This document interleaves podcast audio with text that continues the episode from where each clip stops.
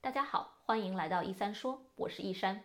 大家能想象到，在二月二十一号的时候，在全武汉、全中国的新冠肺炎最严重的时候，那些去到武汉最前线做心理支援工作的医生们和心理工作者们，会面临怎样的一种情况呢？今天我采访到了啊，湖南脑科医院的。程明医生来为我们讲一讲，当他和其他一共五十位湖南省派出的前线心理支援团队去到武汉最前线进行这样支援工作的时候，他们碰到的一些问题和他们发现怎样的方式会对当地的患者有帮助。那这其中让我感觉到最安心的就是，当他们能够做好防护，学习怎么做好防护的时候。其实数据来讲，从各地到武汉去支援的医生都没有被感染的，还有武汉本地的感染科的医生也都没有被感感染。所以就说，如果我们能够防护做得得当，那么感染的几率就会很低，有很多其他的工作就可以非常安全的来展开。那让我们一起来听一听陈明医生的分享吧。这里是小广告时间。你对自己的睡眠不满意吗？你每天都觉得又累又困吗？你担心自己睡得不好会影响自己的身体健康吗？晚上睡不着，睡不深，白天无法集中注意力，效率低下？欢迎查看我的睡眠课程，mindbodygarden 点 com 斜杠 sleep，教你如何在一个月内科学的摆脱失眠困扰。成明医生，非常欢迎来到一三说。你好。啊，我知道你最近呢带队去了武汉的最前线，呃，去武汉那边的医院支做这种心理支援的工作是吗？是的，是的。嗯，能跟我们大概的分享一下，呃，当初是怎么想到要去前线支援的？啊，因为第一个就是这是国家的任务，第二个呢也是我自己的一些想法。因为我本身是做心理危机干预，是在我们医院应该算是做的比较多的啊，也受培训也受的比较多。所以是在湖南长沙的脑科医院。啊，湖南湖南省的脑科医院。湖南省的脑科医院，嗯，对，呃，所以的话，就这肯定也是我义不容辞的这个义务啊，因为自己也是心理工作者。然后，如果这个呃武汉那边有这个心理干预方面的需求啊。那我这肯定是我应该做的事儿，所以，所以，所以当时知道这个事情的话，那就肯定主动报名了。然后医院里就哦啊，因为我们医院也是接到国家的国家的任务，然后，然后我们就带队就去了武汉。嗯，对，其实其实想法很对，想法很简单，就是就是简单的这么一个想法，就是我们自己的专业能够用派上用场，那就那就那就去。嗯，非常的有热情，因为我知道您在临床上是精神科医生，呃，也做很多的心理干预，尤其是 CBT 认知行为疗法相关的这样的一些群症疗法的干预方法，对吗？啊，是的。嗯嗯，那么你们是大概带队是多少人？什么时候到的武汉呢？呃，我们医院是一十五个人，我们是和其他四家医院一起啊去了武汉，我们二十一号到。到了武汉，武汉哦，二月二十一号到的武汉。那么武当时武汉是一个什么样的情况？对心理的这个前线对心理的需求，对心理咨询的需求是不是很大呢？嗯，对，就是过去以后发现还是有蛮多心理问题的。呃，但是我们其实过去之前对他们情况也不是特别的呃熟悉和了解，因为前线啊并没有我们去之前可能没有很大规模的这个心理干预工作者。所以到底是个什么样的情况，我们并不是很清楚，啊，过去以后还要等我们去去去去去发现、去排查这些问题。嗯，所以你们其实是不太了解状况，去了大概是从零开始摸索，有什么样的需求，要做什么样的工作，可以做什么样的工作。啊，是的，是的，就是我们开始过去对那边情况全部都是一抹黑，啊，就是包括啊物资保障啊这些信息沟通啊。对接哪个医院啊？去之前都是不不清楚的。过去以后，我们只是从零开始来来进行工作。嗯，所以去了之后，你们的队伍结合其他的被派过去的队伍，呃，就是从不同医院去的都是心理工作者，对吗？然后去的时候临时分配。是的，因为我们有个总领队，是呃不是我们医院，是我们是以湖南省啊精神卫生中心名义去的，所以我们有个总领队是襄阳二医院，他们是总领队，啊，所以所以很多衔接啊，这个啊和和和，因为武汉当地抗疫它会有指挥部，啊啊和指挥部衔接的工作主要是由我们的总领队去完成这个工作，然后呢，我们就是各个医院有自己的有小队，然后。他把任务领下来了，然后就分给我们的小队，然后我们小队自己再去再去完成这些任务。嗯嗯，那么您自己的话，当时您和你自己的小小分队，当时是在什么样子的呃这个医院里面，或者什么样子的科室里面进行这样的前线心理支援工作呢？呃，我们一十五个人，我们我们都是分成了五人小组。我们湖南总共去了五十五十个队员，然后就分成了十个小队，啊，每人都是五人小队。然后五人小队一个小队对应一家，啊，这个医疗机构，啊，所以，呃，有一些呢是去的这个原来的医院，就是定点医院，还有一些是去了临时的这种方舱医院，啊，像我我们一十五个人队就有两个小队去的是方舱医院。啊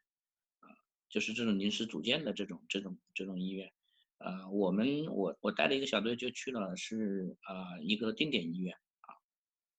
嗯嗯，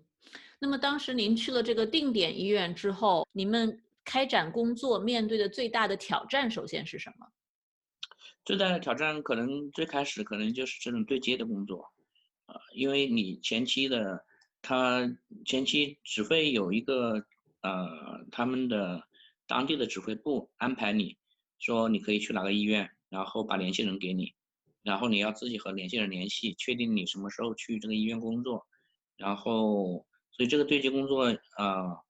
呃有些不是那么顺畅，因为我们十人队，我们平常也反馈，有有些队伍就对接不是那么顺畅，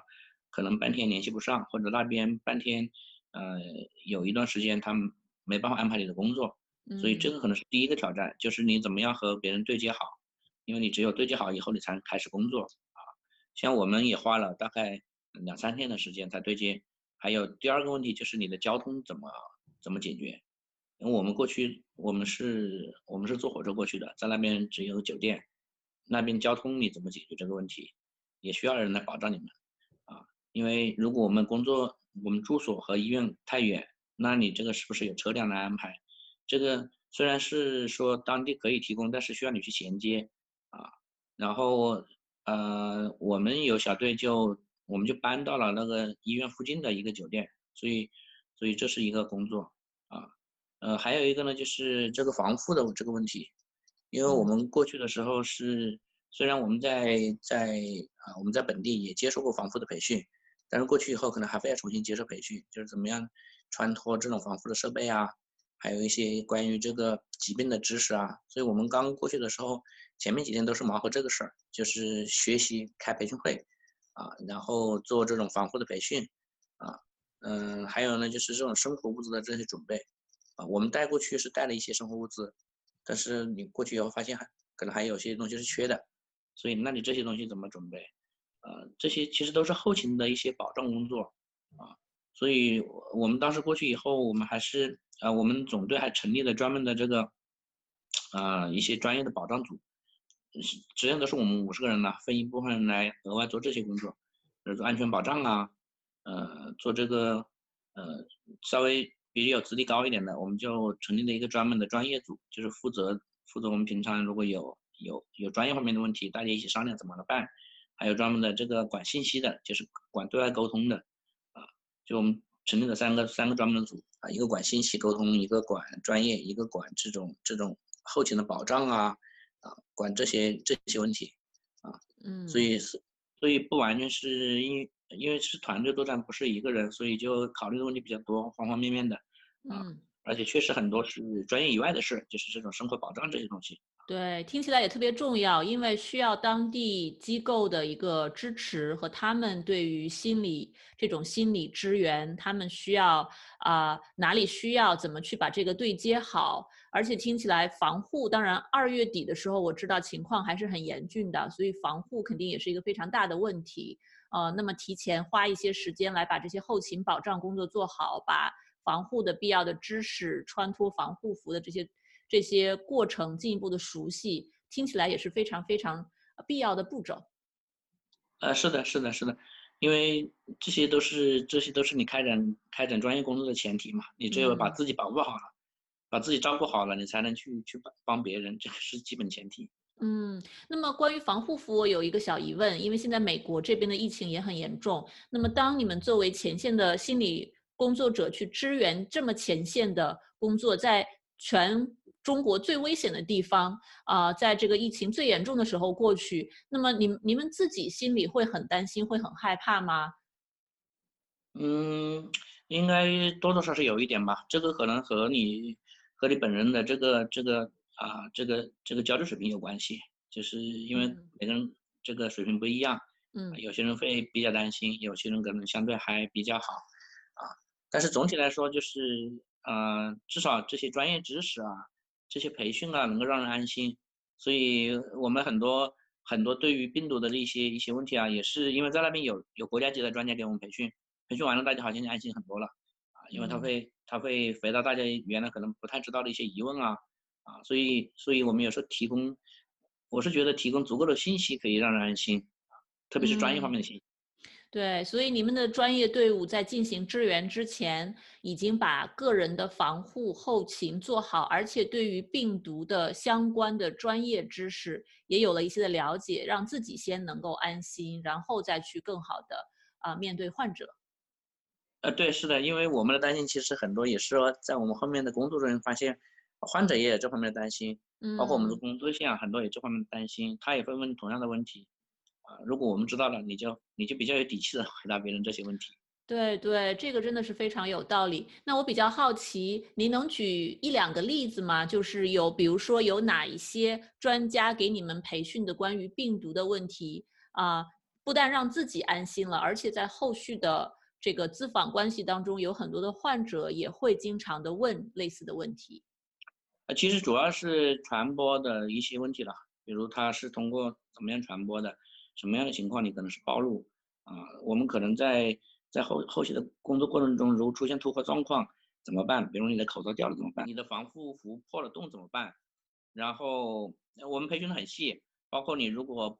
啊头不舒服，你要摔倒了怎么办？这它都会有，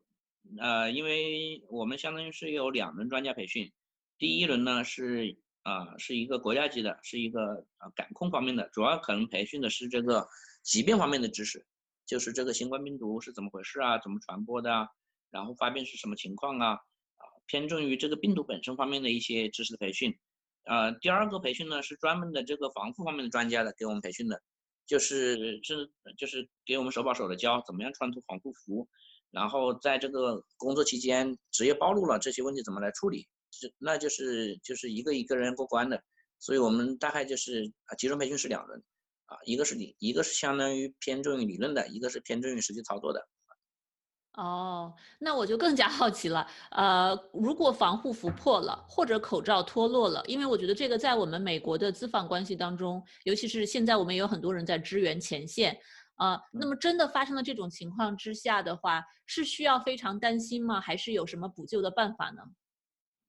呃，防护服破了不需要太多的担心，因为这个病毒它是通过呼吸道传播的，啊，所以的话它不会通过皮肤传播，所以如果破了你就离开现场，然后呃做做这个皮肤的消毒就 OK 了，啊，这个问题不大，啊，呃里面最最重要的就是口罩，所以任何情况底下你是尽量不要摘下你的口罩，啊，所以所以其他的其他的不是最重要的问题。包括他们护士有些还担心，如果我们出现了这个皮肤，啊，就是打针嘛，啊，有可能扎到自己的怎么办？那这个也是一样的，因为这个病毒目前看起来好像，啊，这个直接通过这个血液传播的可能性也不大，啊，可能更多你要担心其他的一些血液传播疾病，所以也是像平常的你这种，啊，职业暴露常规处理就 OK 了，并不要因为这个新冠有额外的这个这个改变，啊，如果是。如果是口罩掉了，那这个是很严重的，你必须要马上离开现场，啊，不能在里面再待了，啊，因为里面涉及到很多这个隔离服啊，这些，这个因为我们还有，那这个过程比较比较复杂，因为我们有进隔离病房，它有一套整套流程，有污染区，有半污染区，有清洁区，包括我们行走方向是怎么走的，我们我们这个走路是从哪条路线走，这个都有讲究的，因为它会根据你当时那个区域设计。啊，我们这个它这个相对比较复杂啊，这可能一下子也我用口头表达不清楚。嗯嗯，没有关系，但是至少听起来有非常非常细致全面的这样提前的预演。是的，因为因为因为后面呃有一些信息，我们后面也比较安心的，因为我们后面发现呃前线的一线告诉我们说，在武汉呃因为开始前期也是也是报了很多医护被感染嘛，然后大家也比较恐惧，对，后面就说啊后面就他们也统计了衣服被感染的，后面发现感染科的医生基本上没有被感染的，然后对，然后去援助的全国各地去援助的医生也没有被被感染的。哦，那被感染的全部都是前期的非感染科的医生，所以这其实就暴露出一个问题：感染科其实啊，他们是直接面对病人最多的，他们没被感染，所以这其实就体现出你如果有防护的意识，有这方面的知识，就能够保护自己。那些因为其他的科的医生他可能缺乏这个意识，或者这方面知识也不够，所以就被感染了。所以我们听到这个话，我们就安心很多了。你说我们我们经过系统的培训。就应该能够保护自己。是的，是的，我听你这样说，我也安心了很多。对，因为在美国相关的这样的一些很细致的培训，至少作为呃我们这些个人职业或者是自己在大医院机构外面有自己的小机构的这些职业者们呢，是没有太多的机会得到这么细致的专业的培训的。当然，我们面对一线患者的机会也不是很多。嗯，对。对，所以所以有时候甚至可能这个更还更危险，啊，因为你缺乏这方面的意识啊，然后也没有这方面的知识，这个是比较麻烦的。对，听起来只要防护做到位，尤其是口罩戴好，啊，防护服如果是直接面对患者的时候，这个新冠患者的时候，防护服穿好，口罩戴好，呃，把所有的这些该做的步骤、防护步骤都做到了，啊，问题就不是很大。对，其实主要他们我们在那边强调了两点，一个是呼吸道的保护，就是你必须要有 N95 的口罩，其他口罩都不行，就必须要是医用的 N95 口罩，这个是最最重要的，最最重要的就是这个东西。其次呢，就是做好这个手消，手消毒。所以我们我们碰过的任何东西，我们都要做手消。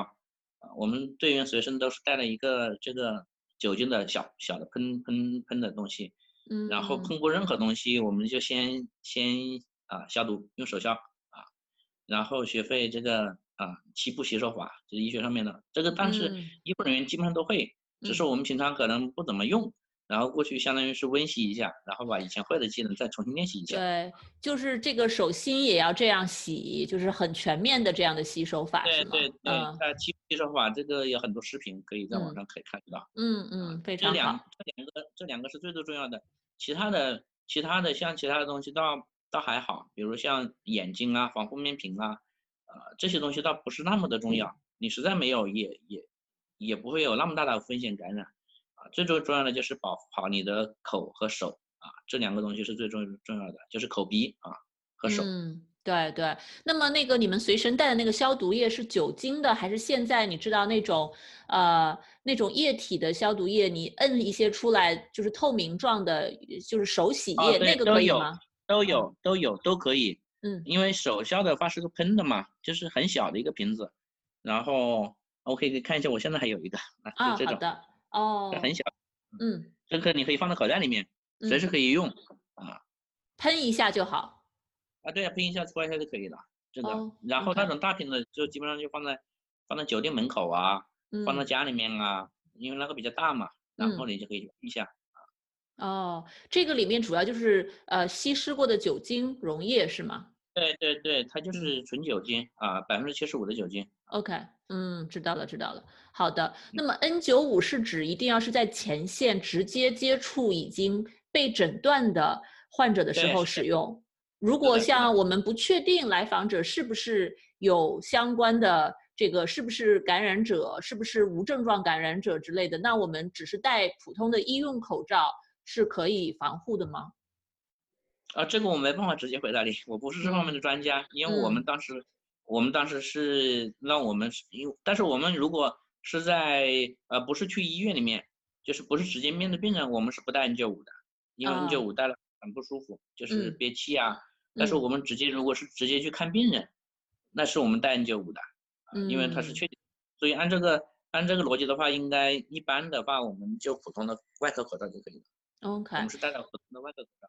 嗯，呃，只有在面对直接面对确诊的患者的时候，是一定要戴 N95 的。至少当时你们是这样子。是的，是的。啊，那么我我比较好奇，如果是呃，一个是面对患者戴 N95 和戴普通的口罩面对非这个确诊患者的时候，你们的这个咨询距离和平常我们咨询室的一个设置是有任何不同吗？还是都是一样的距离？比较远，因为一般来说是为什么呢？我们我们我们面对的对象都是患者，他们都戴了口罩的，所以我们实际上是有两。啊，我们实际上是呃有两层防护，就是他患者本身戴了口罩，嗯，然后我们也戴了口罩，所以的话，这个就能够保护啊保护我们，因为他的他的这个飞沫啊，它是喷不出来的，因为这个病绝大部分还是通过飞沫传播，啊，就是空气传播的可能性，至少目前看起来并不是很充分，也没有太多的这个依据说会空气传染。所以基本上就是他戴了个口罩，就把他的飞沫挡住了，然后你也戴个口罩，所以这个基本上是是比较稳当的。嗯，然后你就尽量还是保持一点人际距离啊，就是我们我们是做最小心的弄，就保持一个人际距离就可以了。嗯，所以我们当时也，我我们当时至少我我我不觉得很惊慌啊，我也我觉得这样挺安全的。啊，那就好。对，因为我觉得作为一个咨询师，一个前线的心理工作者，自己的一个情绪的稳定状态，本身也能带给患者很很大的一个安心的感觉。啊，是的，是的，是的，对，嗯嗯，对。那么我就比较好奇的是，真正开展心理工作之后，呃，首先这个医院里面是他们提供一些有需求的、有心理需求的患者给你们，然后你们去。进行这样的心理支援的工作是吗？呃，是的，就是我们的呃，我们的工作是基本上是都是基于二线的，就是我们的患者的来源是大部分都是由他们提供，因为这个也是考虑到，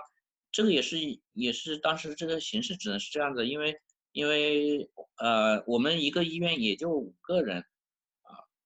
所以你如果全部由我们去做这个排查工作是不现实的，因为病人量太大。所以只能是由他们医生啊、护士，我们一般是跟是和这个病房的医生和那个护士长啊来来对接，因为他们可能会知道哪些病人可能有情绪问题啊啊，就是他们有时候他们觉得没有心理问题，我们就问他是不是有情绪问题，就比较焦虑啊，比较担心啊，这个他们是知道的。就是你如果说心理问题，他们可能不是那么专业，他可能听不大懂什么是心理问题。嗯。啊，所以大家对心理这一块的认知，呃，就是不管是医生还是患者，可能都有一些局限性。对对对，一个是他们不知道这叫心理问题，还有一个呢，他们有些他也排斥承认自己是心理问题，因为这个不是一个好的词汇，是是有一点病耻感的，所以他们一般都不轻易不认为自己有这方面的问题。是的，在国内，我觉得病耻感对心理的病耻感的感觉还是很高的，是吗？对，是的。嗯，那么你们当时是怎么去切入的？就听起来要对医护人员做一些教育，让他们能够更好的帮你们去排查。那么当你们直接面对患者的时候，怎么能够帮他们克服这种病耻感，让他们愿意跟你们去聊，接受这样的帮助呢？我们其实都不会直接跟他说你是心理问题之类的，就是我们我们最开始都是从一些饮食啊、睡眠啊，呃这些有没有其他一些担心啊，从这些角度来切入。这个他一般这些基本上都能接受，啊，就绝大部分患者能接受，啊，嗯，所以是从这个其他的这种物理躯体症状的角度和整体健康的角度切入，这样就比较容易开展对话。对，是的。啊，那么切入之后，慢慢的聊到一些情绪所产生的症状之后，就可以更深入的进去谈。对他就可以谈的更多，他就愿意跟你谈。嗯，OK，啊，这个非常的好。那呃，你们在这个整体干预的过程中，或者这种做心理支援的过程中，碰到的，比如说最突出的心理问题有哪些呢？呃，比较突出的第一个方面呢，还是焦虑为主了，就是这种应激反应啊，它的这是这是很大一块啊。第二块呢是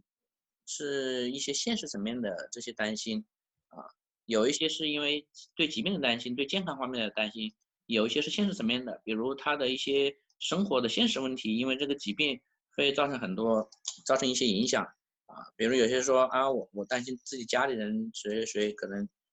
还没人照顾啊，孩子现在也没人管了，他这这些现实层面的担心。还有一些呢是啊，就是我们比较严重的，可能就是这种这种伤痛反应，家里有亲人去世的，这个是比较严重的。嗯呃，再还有一些呢，就是一些不叫心理问题，它可能是一些现实的、现实的困难啊啊，它其实谈不上什么心理问题，可能就是在这边住院不习惯啊，生活了一些不便啊，大概是这些问题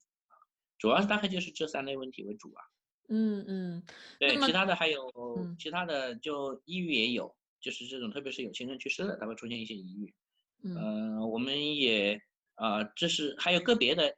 个别的有出现，不是在我们医院出现的，在其他医院出现过的，出现比较严重的精神病的状态，有谵妄的，对，有谵妄的，有这种啊躁狂发作的，啊，那就属于精神病的状态，他那个可能是要需要进行精神科的紧急处理，不是心理工作能够干预的范围。嗯，这样的 K 这样的情况，你们就会去转介到当地的精神科吗？哦，也没有，就我们直接就帮他处理了，因为我们很多都，我们本身就是很多都是精神科医生，嗯，这个本身可以我们直接可以处理，所以非常的方便啊。好的，对，啊，对对。那么对于这些，比如说焦虑呀，可能还有一些疑病啊，啊，对于这些现实的这种应激层面的担忧的话，呃，这样你们，因为我知道你们在前线支援，可能见患者是非常短程的干预。那一般您注意到什么样的干预的方法会比较的有效果，或者对他们能够起到一定的呃帮助的作用呢？呃，我们其实在那边主要用的几个方法，一个是正念，做大活膜的这个放松，还有一个其实主要就是 CPT 的一些方法，就是还是还是还是做一些认知调整。嗯。啊，另外还有一些是一些基本的一些基本的治疗技术，就是这种倾听啊、安慰啊、陪伴啊、给一些支持啊、啊给一些真心鼓励啊。啊，这都是一些很基本的技术，其他的并没有什么呃太多的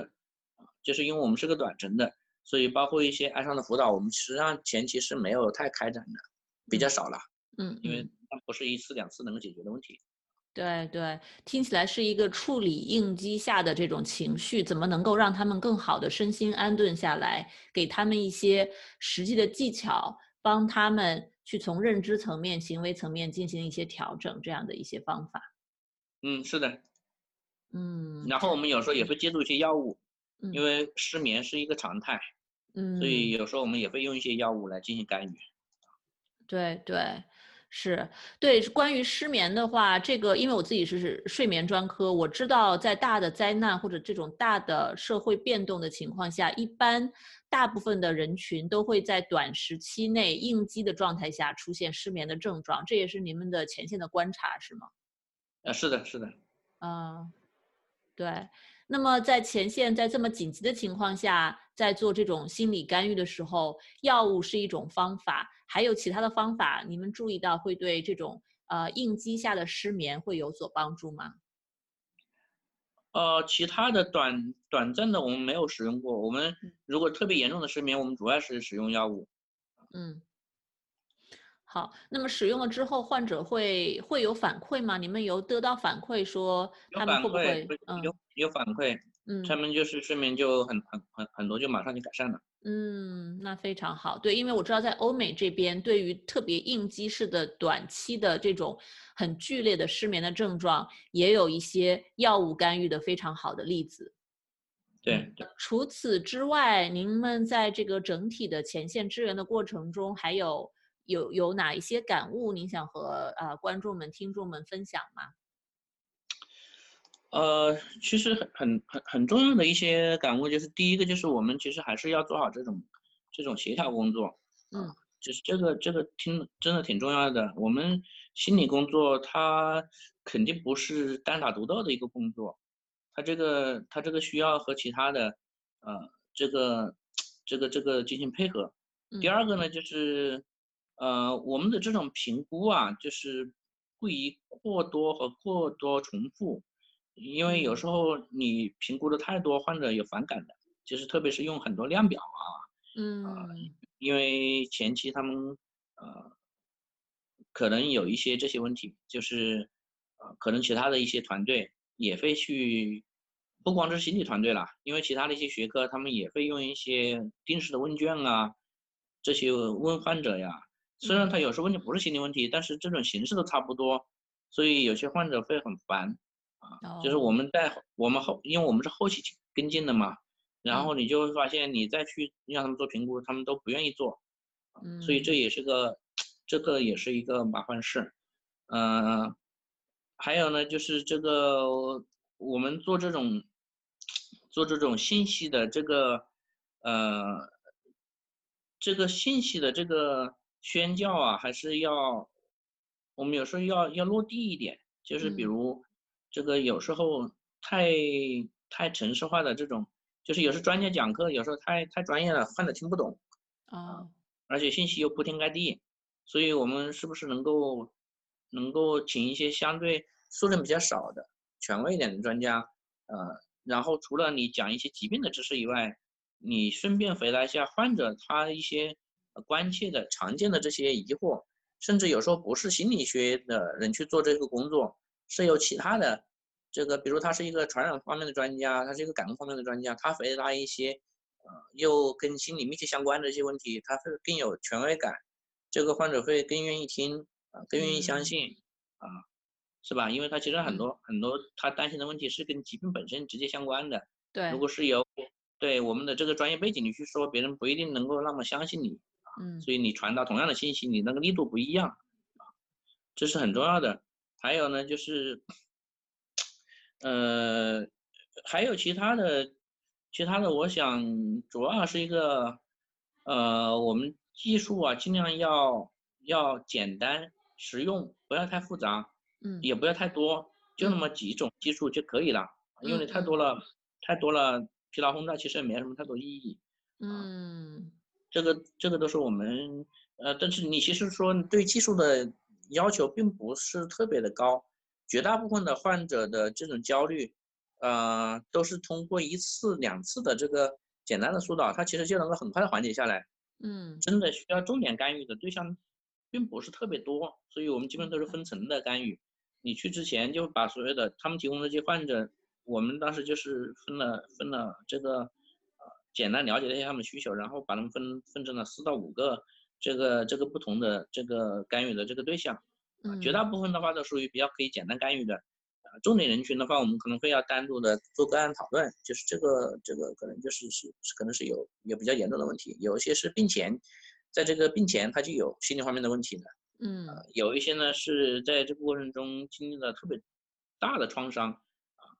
这个是这个是就是我们非要做重点干预对象，那也不是我们像这样简单的做一次两次能够解决的问题，可能只能是建立一个关系啊，因为看这个就是涉及到看你是这个这个服务体系怎么建立的。如果我们我们过去的目的仅仅是做一个心理急救啊，或者做一个危机干预，那这样的人群肯定我们只能是作为关注对象，不可能作为重点干预对象，因为也不是我们在短期一个月能够解决的问题。嗯嗯，可能更多的是为他。提供一些啊途径。第二个呢，是不是可以啊把这些患者转诊给当地的可以以后可以做长期跟进的这样的专业机构来做重点干预？所以我们会把有一些啊这些这些重点人群啊，到时候可能会有一个名册之类的。嗯。但是现在这个工作可能还还在还在里看，到时候看看怎么样跟政府协调，因为现在这些这后面的这工作不知道。对对，所以后续还有很多工作要做，而且听起来整个的过程也是一个非常重要的团队合作，啊，不光是心理学工作者，还有不同领域的专家、医生、不同科室的，呃，这个不同专长的人都在一起，一起去为大众、为患者们提供这样的一些一些支持和讲解。对对对，是的，是的，是的，就是我们我们真真的感觉不要单兵作战。就是一定要和其他的、其他的领域的人一起来配合，啊，这个非常非常重要，啊，甚至有一些是不是专业领域的，是其他的一些，比如我们生活保障啊这些东西，你如果没有的话，你就你就没办法做。嗯，对。还有我们的物资啊、供供应啊，是吧？我们吃喝拉撒呀，你要有人管啊，如果没人管的话，你就会很麻烦，少一个可能你就你就转不动啊。对，真的是，嗯，非常的佩服你们，在在这么在最难的时候，最大家都最害怕的时候，你们冲到了最前线去为大家提供这样的心理的服务和支持，而且自己呃小团队还要克服这么多的一些现实的问题，把工作开展起来。啊，这个倒是应该做的，我想这个是呃，应该全世界的医护人员都是都是有这个心的，因为这个本身是我们的职责。嗯嗯，非常感谢您跟我们分享了这么多啊，非常我觉得非常有帮助的，来自于最前线的这样最新的一些一些消息和啊体会，也希望您的这些经历能够对美国这边的医护人员们、前线的心理学工作者们啊，和我们现在在美国应付新冠疫情这样的一些实践操作会有一些指导意义。嗯，非常感谢程明医生来到一三说，嗯，好嘞，好嘞。谢谢大家的收看和收听。您可以在多个频道找到我们的“一三说”栏目。我们的视频在 YouTube 频道和 Bilibili 频道。我们的呃音频可以在国内在喜马拉雅上听到，在国外 Spotify、iTunes、Google Play 等等地方都可以听到。那如果您喜欢我们的视频和音频，欢迎大家点赞、收藏、转发。呃，如果您有更多其他想要听到的内容，也欢迎给我们留言。我会根据大家的要求和兴趣，请到更多不同领域的专家来一起聊一聊心理健康、睡眠、两性情感关系等不同的主题。那非常感谢大家的陪伴和聆听，我们下期再见。如果你饱受失眠的困扰，我保证这个方法会对你有帮助的，哪怕只是帮你多睡几个晚上的好觉，也是件好事儿。过去这么多年里，我的这套课程和方法帮助了全球很多的华人治好了他们的失眠，所以呢，我对这套方法是非常的有信心。如果你或者你认识的人受到了失眠的困扰，欢迎查看我的线上失眠治疗课程，mindbodygarden 点 com 斜杠 sleep。